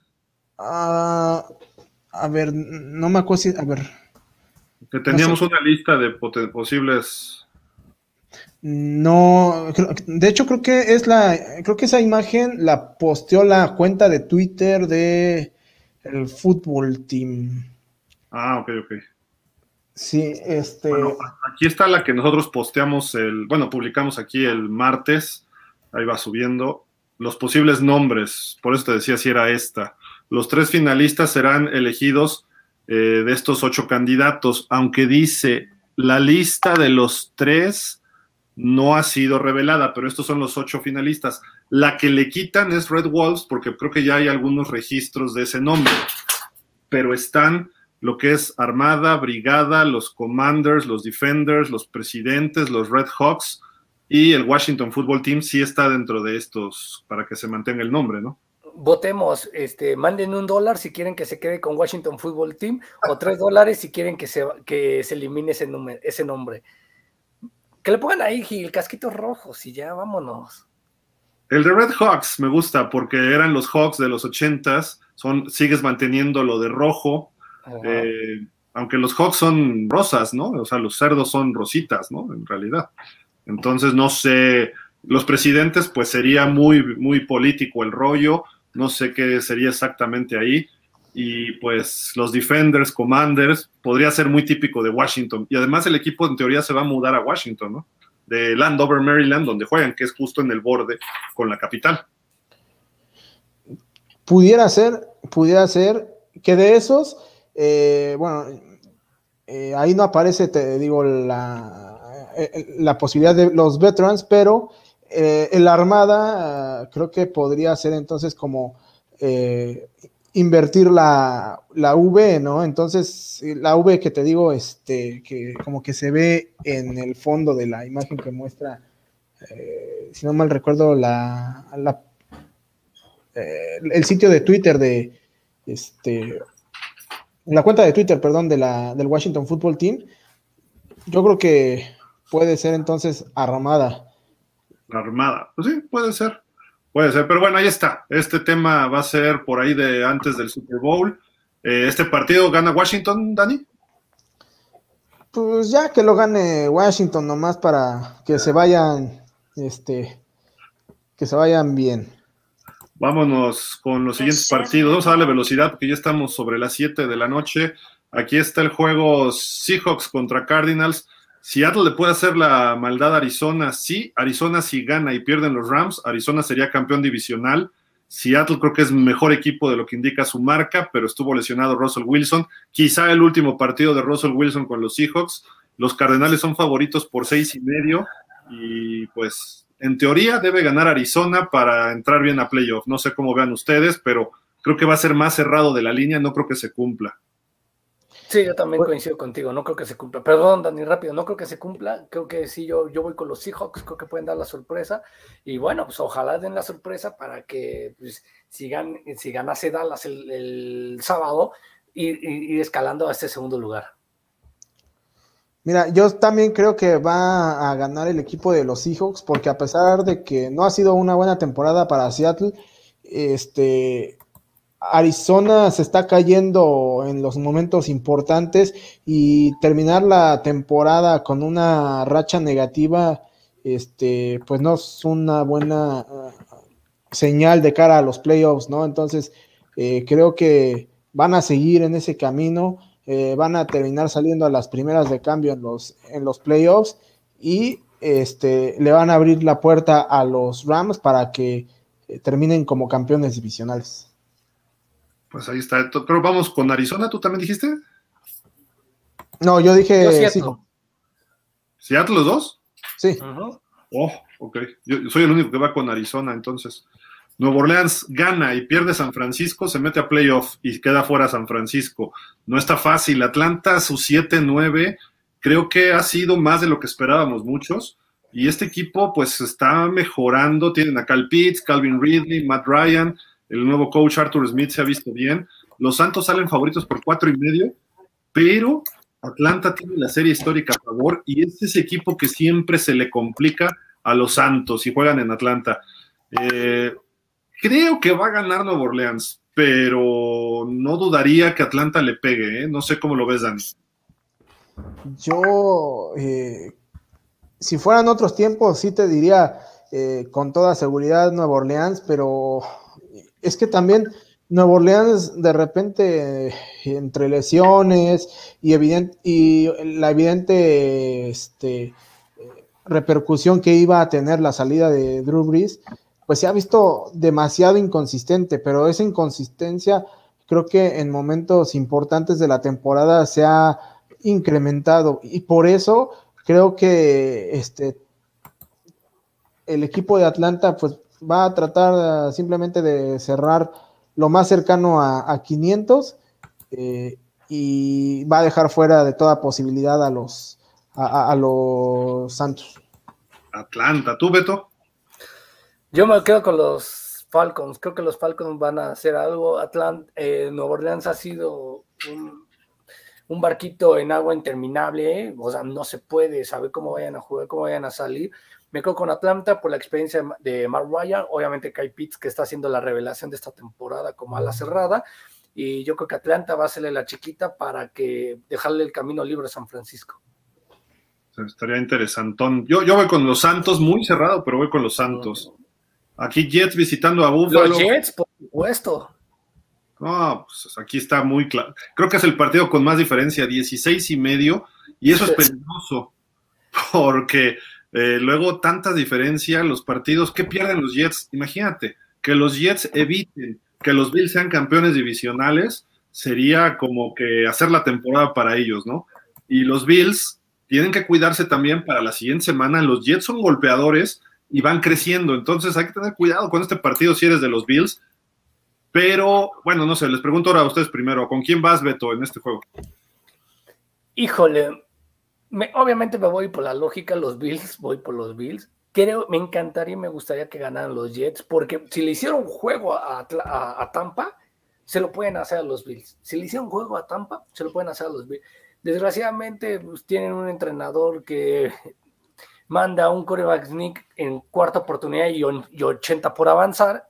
O sea, increíble que pueda pasar eso. Por lógica me voy con los Bills, me encantaría que ganaran los Jets para darle la sorpresa y poner un poquito más de, amargura a ese, a ese grupo para ver quién se lleva la división, ya sean los Pats o los Bills. Eso le abriría la puerta a los Pats, pero bueno, Dani, ¿tú con quién te quedas?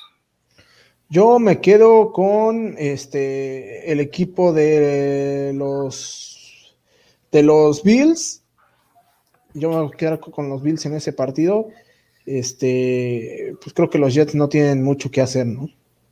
Sí, de acuerdo, de acuerdo. Pero bueno, creo que sí van a cerrarle el partido más de lo que se pudiera eh, pensar. Eh, vámonos con San Pancho, los 49ers visitando a los Rams. San Francisco ganando está dentro.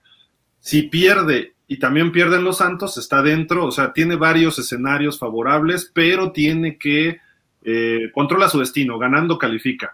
El problema es que visita a los Rams. Ahora, San Francisco le trae la medida a los Rams. Le ha ganado los últimos cinco. Y este año los barrió 31-10 en un lunes por la noche, me parece, ahí en San Francisco. Ahora va a ser en SoFi Stadium. Y los Rams salen favoritos por cuatro y medio. No son los mismos equipos de esa semana que jugaron el 15 de noviembre. Me refiero en los momentos y de muchos jugadores. Quién sabe si juegue Garópolo. Eh, a lo mejor juega Trey Lance ha mejorado San Francisco en algunos aspectos, sí, regresó Kittle, etcétera, pero los Rams se han visto mucho más sólidos y en, buen momento. Dani, ¿con quién te quedas? Yo me voy a quedar con, los Rams. Me voy a quedar con los Rams. Creo que este, eh, pues tienen esa posibilidad de, sacar la victoria y cerrar, eh, y, perdón, recibir por lo menos un partido en casa en playoffs, ¿no? Y ser el, sembrado número dos, ¿no, Beto? Sí, de acuerdo, totalmente de acuerdo. Mira, yo creo que aquí este partido va a ser muy, va a ser muy atractivo, eh, Gil, Dani y amigos de pausa los dos minutos, porque de aquí puede salir aquel que se puede enfrentar a Dallas en playoff. Entonces, San Francisco ya jugó y ya conoció el, el Stadium. Fue un partidazo que termina en, un regreso de patada ganando Dallas, pero fue un partidazo que nos regalaron la temporada pasada. Entonces hay que esperar y checar eso. A lo mejor un San Francisco le gustaría a Dallas recibir a San Francisco, creo que no, ¿eh? se le podía indigestar eh, y de fea manera a los, los Cowboys, los 49, que unos Rams que sabes que son inconsistentes. La estrategia está, Gil, que, que los Rams no vayan ganando o empatando en el, al medio tiempo. Ah, sí, porque si van arriba ganan, ¿verdad? Y juez en su casa, creo que los, yo me quedo con los Rams, pero no va a ser fácil. San Francisco es un equipo que está creciendo y a lo mejor a San Francisco termina no alcanzándole, porque si, como yo veo que gana Nuevo Orleans y veo que ganan los Rams, San Francisco quedaría fuera en ese escenario y no me gustaría ver eso por varias razones, ¿no? De los, los 49ers estuvieron en el Super Bowl hace dos años y el año pasado fue un fracaso. Este año deberíamos verlos en playoff. Otro equipo que decepcionó este año, los Dolphins, con 8 ah, que los Pats. No, no, no, los Pats han cubierto todo, ¿no? Y hasta más de lo que se esperaba, creo yo, con un coreback novato, pero Miami lo hacían que estuviera por lo menos con 10-6, la posición que tienen los Pats. Ya le ganó Miami a los Pats el primero de la temporada, 17-16 salen favoritos los Patriotas por seis y medio, el juego es en Miami, eh, no tiene, Miami ya está eliminado, pues ya no hay combinación posible que le alcance, a pesar de que tenga la misma marca que Baltimore y Baltimore sigue eh, con vida, todavía tiene una posibilidad los, los Ravens, Miami ya no, por precisamente por los criterios de desempate. Y los Pats, si perdiera Buffalo sorpresa con los Jets y los Pats ganan, serían campeones divisionales. Se ve difícil que ocurran estos dos escenarios, ¿no? Bueno, por lo menos el de los Bills y aquí los Patriotas deberían ganar este partido, pero ir a Miami les cuesta muchísimo, este Dani, ¿no? A los Pats. Sí, les cuesta mucho, este, y, y bueno, eh, quizá eso puede ayudar a, los delfines a que puedan sacar la victoria. Lamentablemente para ellos, pues ya esa victoria eh, solamente sería dejar fuera a, a los Pats eh, bueno, perdón, este, no dejar fuera los Pats, sino más bien dejarlos fuera de la posibilidad de, este, ser campeones divisionales. Entonces, eh, pues no sé si ese sea un aliciente suficiente para, Miami y, tratar de sacar la victoria. Eh, y bueno, solamente pensar en, la visita de los Pats a Miami hace recordar eh, aquel partido en donde eh, pues Gronkowski terminó este, barriendo este comiendo polvo. Mordiendo el polvo con Kenny Andre el milagro en Miami. Pero digo tampoco calificó Miami ese año pero le hizo medio una maldad a los Pats que normalmente Miami en diciembre le ha costado le ha hecho maldades a los Pats Beto. Sí de acuerdo. Yo también este me quiero quedar con los delfines voy con los delfines este, entiendo, ya no tiene nada que, que ganar, pero tiene todo que, que, apostar. O sea, imagínate que le haga la chiquita, pierde Búfalo y pierde Patriota, vas, eh, va a ser un triunfo para Miami porque va a decir, no te dejé que te fueras en la cima. Y, termina, y, y, va a buscar Miami, yo creo que terminar con récord ganador la temporada nuevamente por, segunda, por segundo año consecutivo. Brian Flores termina con 10-6 la temporada, eh, sí, ¿no? 10-6 la temporada pasada. Ahora, ahora buscar con 9-8, sí, ha bajado un poquito, pero bueno, estaría teniendo nuevamente una temporada ganadora a los Delfines de Miami que una temporada perdedora. Entonces yo voy con Miami, creo que Miami le, puede hacer la chiquita a los Pats, ya los tiene tomada la medida y bueno, pues hay que, hay que esperar y cuidado con Belichick y, esto, y Mac Jones. ¿eh? Tú va 2-0 sobre los Pats, el buen coreback de Miami. Eh, los Dolphins no han barrido la serie a los Pats desde 1999. Esta sería su oportunidad en casa, aprovechar esa opción. Y pues bueno, vamos a ver qué pasa, aunque Bill Belichick tiene marca perdedora en el estadio de los Dolphins históricamente, pero pues vamos a ver, Pats ya está calificado, Miami, como dices, va por marca ganadora. Y se tratar de cerrar en una nota positiva después de la paliza que les metió Titanes. Me voy a quedar con Miami por corazón, pero creo que va a ganar los Pats este partido. Y Miami viene en cambios otra vez, según yo, pero bueno. Este juego creo que Tampa, ¿no? Debe ganar sin problema en casa, ocho puntos Carolina, a pesar de los problemas de Antonio Brown, que hoy ya es cortado oficialmente de los Bucaneros, eh, que dijo una cosa él, otra cosa dice Bruce Arians, los médicos dicen otra. Eh, vamos a ver en qué para todo esto, pero ahí está. Yo me quedo con los Bucaneros. Este, Dani, ¿tú con quién te quedas?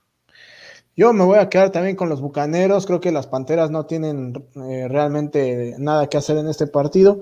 Y pues sin, sin Goodwin, sin Antonio Brown, eh, a ver cómo les va a, los bucaneros ya en, en, playoff. Digo, evidentemente, este partido no, no, van a sentir esas ausencias, pero, pero en playoff, a ver cómo, cómo le va a Tom Brady y compañía. Sí, está, está duro este partido. Digo, está, está fácil el partido, mejor dicho, para Tampa, pero los playoffs ya no se ve tan sólido como eh, lo pudiéramos haber visto hace tres, cuatro semanas o al principio de la temporada, ¿no? El, el bicampeonato para los Bucaneros no va a estar tan fácil como, como parece o como parecía en un momento determinado. Y el juego del domingo en la noche, los Chargers visitando a los Raiders, ya hemos dicho, el que gane pasa, el que pierda se quedaría fuera probable, sí, se, queda fuera totalmente. Es juego, este es un juego de playoff prácticamente. Es el último boleto, sería el último boleto disponible en la conferencia americana. El otro sería entre Indianapolis y alguno de estos equipos o el de los Steelers, ¿no? Ravens. Pero bueno, los Raiders han sacado lo mejor históricamente de esta serie, pero los Chargers han ganado los últimos dos, incluyendo el primero de esta, de esta temporada, que fue un lunes por la noche en Los Ángeles. Y los Chargers son favoritos por tres puntos. Eh, pero bueno, lo importante sería aquí señalar de que los Raiders perdieron a Gruden, perdieron a dos primeras rondas en Henry Rocks y en Damon Arnett. Eh, eh, su coach interino, este Rich Bisaccia, lo ha hecho bien. Derek Carr ha tenido un temporadón, están corriendo bien el balón, tienen a Max Crosby en la defensiva, se han visto regular tirándole a bien, ¿no? Y entonces creo que puede ser un equipo sumamente peligroso para los Chargers, ¿eh? Este, Dani. Sí, este, definitivamente, este, creo que creo que sí puede ser uno de un, equipo que le complique eh, mucho las cosas a, a, los Chargers, este, los Raiders que pues vienen cerrando bastante bien, vienen de ganarle a los Colts en Indianápolis, este, pasaron eh, pues una crisis importante a mitad de temporada tras la salida de John Gruden, eh, se han, eh, se han logrado reponer y pues, híjole, eh, difícil de pronosticar. Yo, pues le voy a dar la buena a los Raiders. ¿Tú, Beto, con quién te quedas? ¿Chargers o Raiders? Por supuesto que los Chargers me caen mal, aborrezco, vomito al 4 de los de los este de los Raiders, solo porque, porque traen porque es el 4 y porque es el 4 y porque el señor Gildardo, como lo ha vendido como el todopoderoso, entonces también por eso. Este, o sea, yo he hecho que te caiga gordo. Sí, tú lo has hecho. Ah, Exacto, tú has hecho que me caiga gordo. Él, Fresco, etcétera, tú, lo has hecho. Todo es tu culpa, Gil. Yo, yo estaría. ya estoy como la Jun yo aquí. Sí, exactamente, todo es culpa tuya, Gil. No, yo, yo, yo creo que los Chargers, yo creo que los Chargers, me quedo con los Chargers, creo que los Raiders, o sea, va a terminar de, de manera decente la temporada Sería sorpresivo si se meten a playoff porque ahí estaría el proceso de la nueva era sin John Gruden. Pero déjame decirte que mi pronóstico es muy cerrado, ¿eh? es 51% Chargers, 49% Raiders, por, por, lo que, por lo siguiente, que Chargers también es igual que los Bengals. Dan un partidazo, le pegan al grande y se caen contra el chiquito. Perdió con Houston hace dos semanas los Chargers, ¿no? Entonces, pero creo que creo que Herbert va a sacar este partido. Está hecho para los juegos de prime time.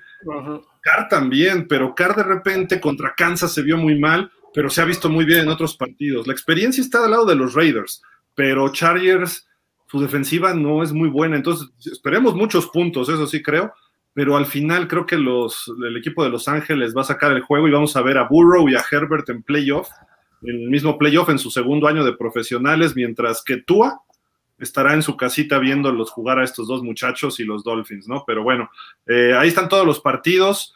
Eh, no sé si quieren agregar algo más ya para terminar. Pues ya nada más rápido hay que leer los comentarios porque nos tenemos que ir el buen Beto y yo. Adelante, Beto, adelante. Vamos, vamos a, darle rápido. Víctor Cota dice: Saludos. Al parecer van a ser más interesantes los juegos de los equipos eliminados, ya que los de arriba muchos van a meter a sus segundos equipos para darle snaps con cara a los players. Yo no creo, ¿eh? yo no creo. En algunos sí, en otros yo creo que no, Víctor, pero gracias por tu comentario. Este, Ben Rating dice: Filadelfia se ve enfrentado a otra línea defensiva de Dallas y creo que de, de nuevo les va a costar trabajo correr que es lo que hace bien Dallas. Debe permanecer arriba en el marcador. Sí, muchas gracias. Filadelfia. Dice Dallas. Sí, exacto. Es en Filadelfia. Vienen tiempos duros para Pitts y sus fanáticos. Ten Johnson está en reserva COVID hoy, sí, también. Muchas gracias, Wegner. Rafa Rangel dice, excelente noche, caballeros. Hola, Rafa, gracias por estar con nosotros. Qué bárbaro. Se descalifican los Dolphins y Gil se vuelve una ensalada de aficionados. Ya sabes, así son los Le va a los Titans, le va a los a los, Titans, son mis equipos. Hasta, al Crimson Tide le vas. Este. Exactamente. Con, con Nick Satan, no. Le iba con Mike Shula o con el Oso Bryan, pero ahorita no. Pero bueno, así. Ah, mira, lo, que pasa es que hay equipos interesantes. Me gustan mucho los Rams, me gusta Green Bay, Dallas me gusta este equipo, aunque Beto no le, no le parezca. Eh, me gusta, obviamente, los Titanes. Kansas no me gusta tanto, pero es peligroso. Creo que veo más sólido a los Bills. Y me gustaría ver a Herbert o a Burrow peleando el pase al Super Bowl. De estos dos corebacks novatos, que verlos en el juego de campeonato de la americana. Digo, y si fuera Cincinnati, porque Cincinnati todavía viene desde más atrás, ¿no? En los años recientes, sería impactante verlos en su segundo año de un coreback estar casi en el Super Bowl. Sí, de acuerdo. Entonces, bueno, ahí está eh, el, comentario, me querido Rafa, no, no descalifiques al señor Gildardo Figueroa. Werner Rating dice, a mí me gusta el de Presidents o el de Commander. Bueno, Wegner, te digo, cuando tengas tu liga, pon el nombre que tú quieras. Se van a llamar Washington. Oh, bueno, ya tienen el nombre. nosotros también dijimos cuál nos gustaba, no seas así, Beto. Ah, bueno, no es cierto, Wegner. Sandra Edith Figueroa, le mandamos saludos a Sandra. Gracias por estar con nosotros. Yo siento que Arizona va a remontar. Puede ser, puede ser. Yo creo que pueden hacerle la chiquita a los a los Cardinals, que diciembre no es su, mes, ¿eh? Los últimos dos años, diciembre no ha sido el mes de los Cardinals y se ha caído a pedazos. Rafa Rangel dice, más que verse mal, Cowboys, Arizona se vio muy bien en el juego anterior. Sí, pero también Dallas dejó de hacer muchas cosas defensivamente, etcétera, etcétera, ¿no? Aparte de la patada de, de Sorlane que falla. Eh, Rafa Rangel dice, de acuerdo con el señor Beto, Mr. Rating, me encantaría que los Jets le peguen a los Bills, pero la lógica dicen que van a ser vapuleados. Pues sí, la lógica dice eso, pero pues, como lo dijo Gil al principio de, esta transmisión, la lógica no impera en la NFL, ¿eh? así que ojo. Luego no, ¿eh? Luego no. Eh, Rafa Rangel dice, veo muy difícil que mis Dolphins ganen, voy con ellos, pero de puro corazón. Muchas gracias. Y Carlos Garza, el último comentario, dice, Tua me recordó la última vez que jugamos un juego de Will Card cuando nuestro coreback se puso nervioso. Ah, fue contra Pittsburgh, ¿no? Que le puso un catorrazo Bob Dupree a Matt Moore en el 2016 y lo dejó, ni castigo marcaron, lo dejó todo, lo sacaron así, después regresó al juego, pero Tannehill lo habían lesionado en la temporada y jugó Matt Moore y ya con eso Pittsburgh fue suficiente para que Miami, más bien para que Miami ya no pudiera hacer nada, ¿no? O sea, pero bueno, en fin. Pero bueno, a ni le pegaron. Que sí fue Pittsburgh. En fin, pues ahí está este, este relajo y pues vámonos, Beto, ¿no, Dani? Vámonos, vámonos, este, Gil, Beto, amigos, gracias por haber estado con nosotros. Los esperamos ahorita, ya en unos segundos más, en, en portada, un rincón cerca del juego. Que tenemos tema, eh, empieza.